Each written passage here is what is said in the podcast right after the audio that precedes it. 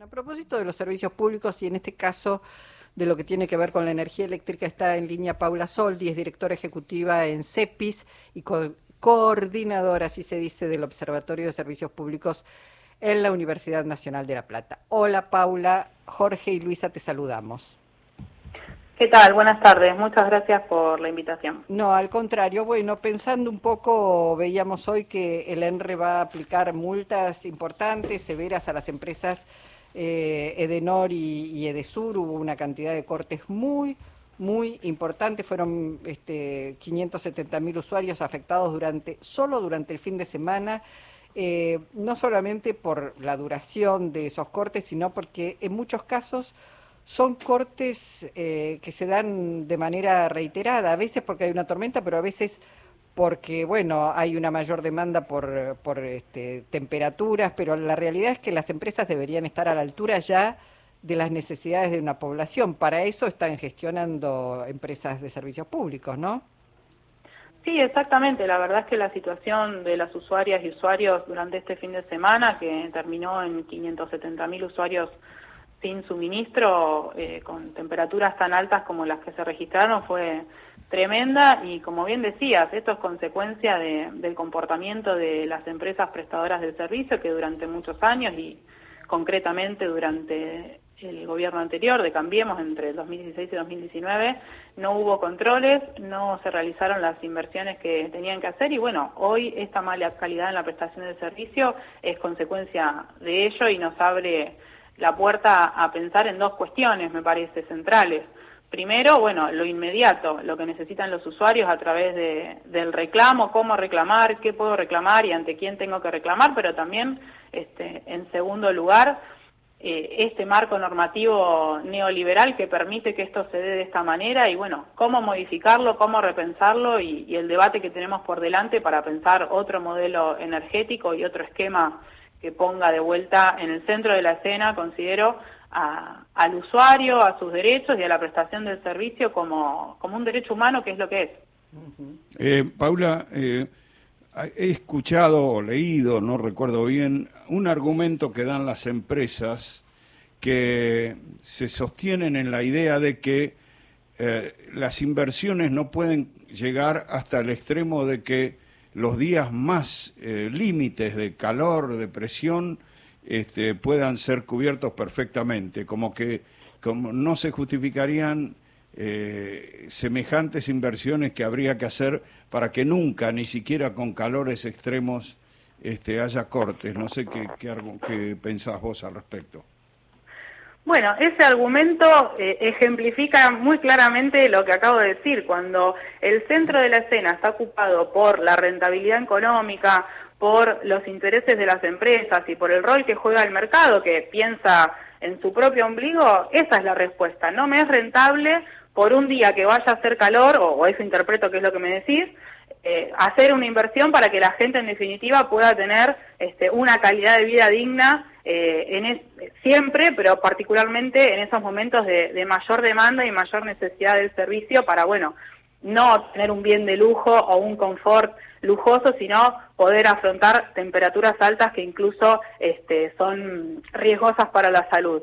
Entonces, creo yo que lo central tiene que ver con volver a poner, como decía, en el centro de la escena a la persona humana y a la prestación del servicio como derecho humano. Si nosotros tenemos esa perspectiva, si los marcos normativos responden a esa perspectiva, no cabe lugar para declaraciones de ese estilo que solamente piensan en los intereses económicos.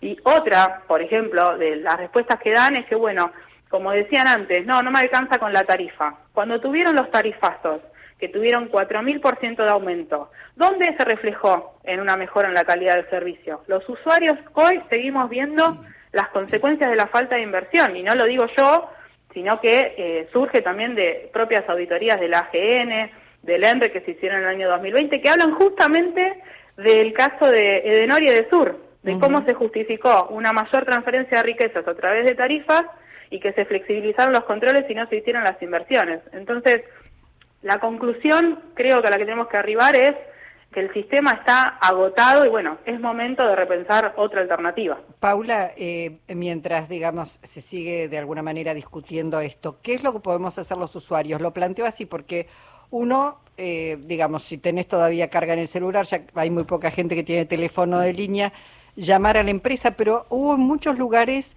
donde no atendía nadie directamente. Entonces, bueno, ¿qué puede hacer un, un usuario cliente para, para quejarse, para que le devuelvan en todo caso? Porque te pueden decir, bueno, mientras usted no tiene energía eléctrica, no está consumiendo, ahí va a bajar su consumo pero si tenés cortes reiterados, perdés cosas en la heladera, estás pasándola mal porque no tenés aire en una situación sofocante, eh, no te devuelven nada, vos pagás un abono eh, durante los 30 días que tiene el mes, que te descuenten algo, digo, ¿qué es lo que puede hacer? Te tenés que quejar a la empresa al mismo tiempo al ENRE para que después el ENRE pueda aplicar esas multas. ¿Cuáles son los consejos que le darías a un cliente usuario? Bueno, por supuesto que la preocupación inmediata del usuario es poder resolver su situación y que le den una solución ya al problema que tuvo y que está teniendo este, con estos cortes de, las empresas. Así que lo primero a definir, para simplificar, son, creo yo, tres cuestiones elementales. ¿Ante quién puedo reclamar? ¿Qué puedo reclamar? Y cómo puedo hacer ese reclamo, para que le quede este, totalmente en claro ese esquema a cualquier usuario o usuaria que nos esté escuchando. ¿Ante quién reclamar? Primero se recomienda reclamar ante la empresa y si la empresa no responde o la respuesta que nos da no es satisfactoria por lo que fuere, ahí sí reclamar al ENRE. Y esto es muy importante porque también hace a un control más efectivo. El ENRE puede dar cuenta este, de la cantidad de usuarios y usuarias afectadas que hay y eso también se traduce no solo en, los informes y en el control que hacen de la prestación del servicio por estas empresas, sino también en las sanciones que van a aplicar posteriormente. Eh, después, lo que tenemos que hacer es eh, qué podemos reclamar.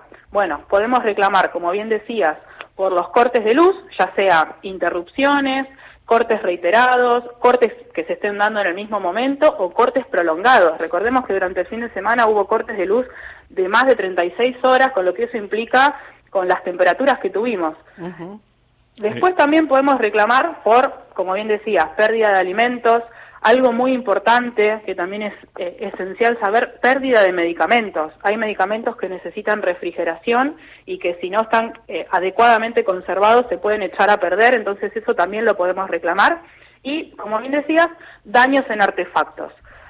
La forma para hacer el reclamo es, bueno, ante la empresa con las vías de comunicación que tenga la empresa y ante el ENRE pueden hacerlo en forma presencial, eh, por correo, por teléfono o también eh, quienes tienen acceso por Internet. En Internet la página es argentina.gov.ar barra ENRE, ahí tienen dos formularios, de acuerdo a si es por corte de luz o por daño en artefacto o otro otra reclamo. Paula, eh, por la experiencia larga que tenemos los argentinos con empresas concesionarias, pareciera que siempre va a ser, eh, la empresa privada siempre va a plantear límites al esfuerzo para que todo el mundo eh, esté sin problemas de, servicio, ¿no? Como que la rentabilidad siempre va a ser el punto de corte y, van a quedar tantas cosas afuera que no cumplen con ese criterio de rentabilidad que pareciera que, que, que a la larga se vuelve inevitable que se estaticen las empresas, ¿no?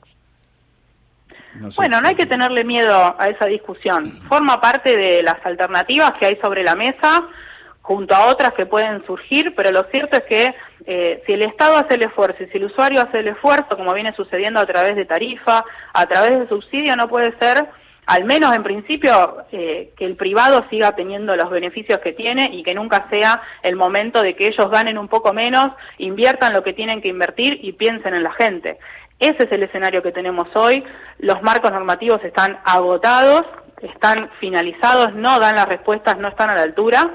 Y bueno, tenemos que pensar en otras alternativas y no hay que tener este, ningún tipo de reparo en, en, bueno, las opciones que surjan y que estén sobre la mesa, discutirlas, fundamentarlas y bueno, pensar en definitiva qué modelo energético queremos para nuestro país y bueno, poner este, manos a la obra y trabajar sobre ello.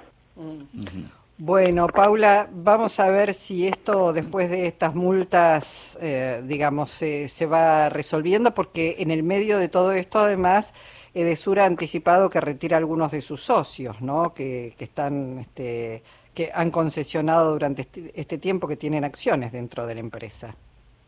Sí, esa es otra de las situaciones, es decir, para explotar un servicio y tener las rentabilidades que me son convenientes, sí, después cuando este, el escenario es otro, dejo y me voy y en el medio quedan este, los usuarios que tienen las afectaciones que hoy por hoy vemos. Eh, la verdad es que está todo muy contaminado, eh, el escenario eh, es este, las reglas de juego son las que tenemos, bueno, repensemos, como decía anteriormente, alternativas y esquemas. Hoy por hoy el usuario y la usuaria necesita una solución inmediata a lo que vivió durante el fin de semana y que no se repita porque tenemos todo el verano por delante. Pero bueno, tenemos una discusión de fondo y más profunda también este, que darnos como, como país para estos casos. Sin lugar a dudas. Gracias, Paula, eh, por tu participación hoy en Encuentro Nacional. Bueno, muchísimas gracias a ustedes. Que tengan buena tarde. Hasta pronto. Paula Soldi es directora ejecutiva en CEPIS y coordinadora del Observatorio de Servicios Públicos de la Universidad Nacional de La Plata.